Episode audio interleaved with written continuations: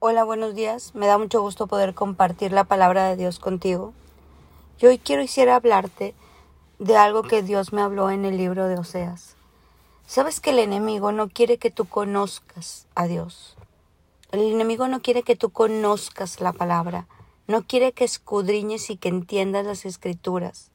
La Biblia habla en este libro de Oseas, en Oseas 4, que dice, mi pueblo está siendo destruido porque le falta conocimiento. Mi pueblo está siendo destruido porque no me conoce. Y eso es lo que va a hacer el enemigo en tu vida. Va a tratar de todas las maneras y por todos los ámbitos de que tú no conozcas a Dios y que te adentres más en una relación con Dios. Muchas veces puedes tener una buena relación con Dios, pero lo bueno te roba lo mejor.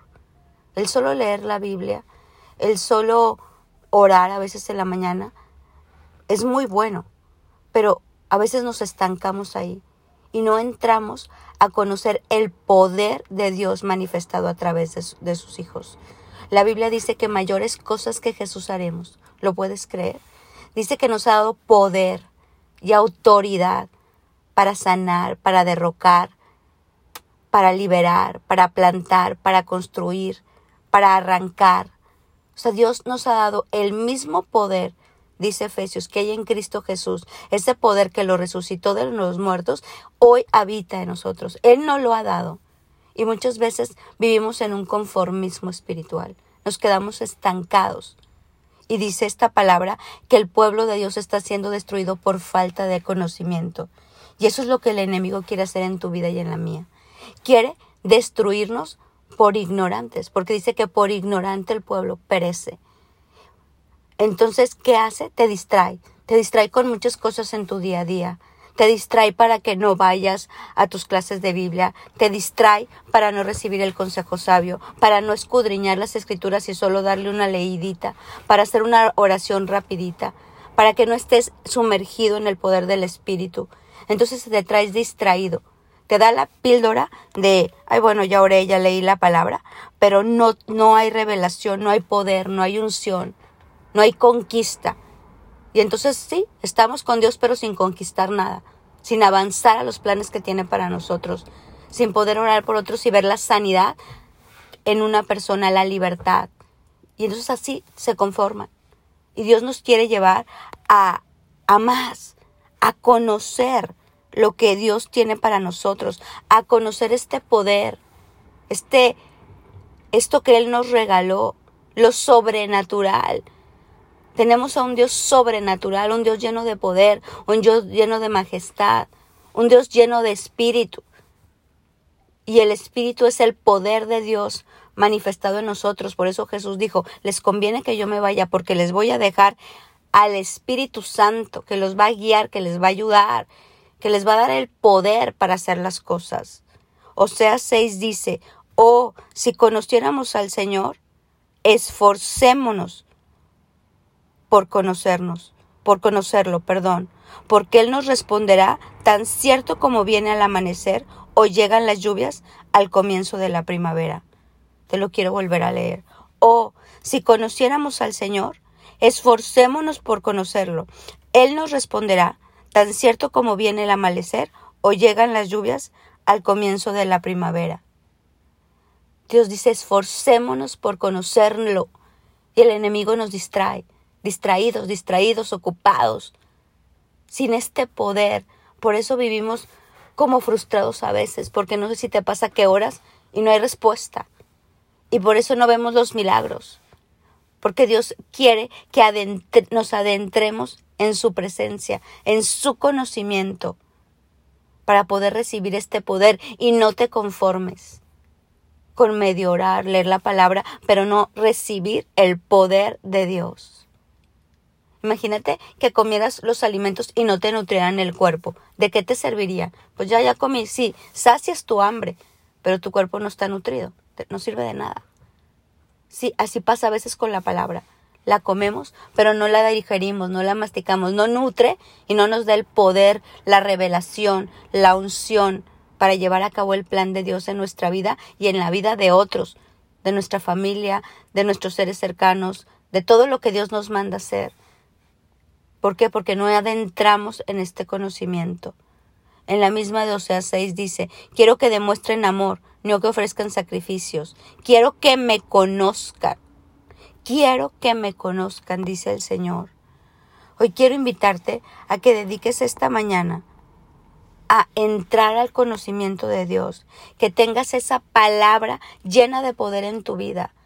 No esperes hasta que Dios te escuche en la oración. Espérate hasta que tú escuches a Dios.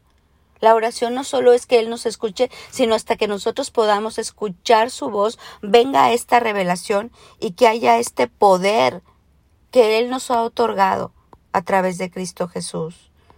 Hoy quiero invitarte a hacerlo.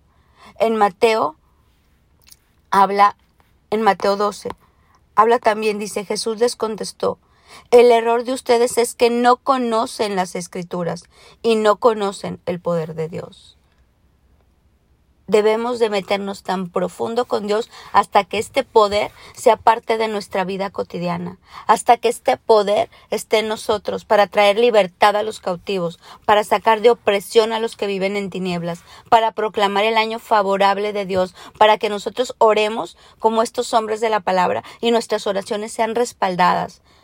Porque dice así la Biblia, y esto pasó para que se cumpliera lo que dijo el profeta tal. Y se cumplió para que, para que, esto pasó para que se cumplieran las escrituras por lo que dijo Jeremías, Isaías, Oseas, Ezequiel, Jesús. Nosotros tenemos que orar de tal manera que Dios respalde nuestra oración y veamos las cosas pasar. No solo se queden en oraciones. Y para eso necesitamos conocer. Que el enemigo ya no nos siga distrayendo para no entrar en este conocimiento profundo de Dios. Porque como dice la Escritura, por ignorante el pueblo perece. Mi pueblo perece porque no me conoce.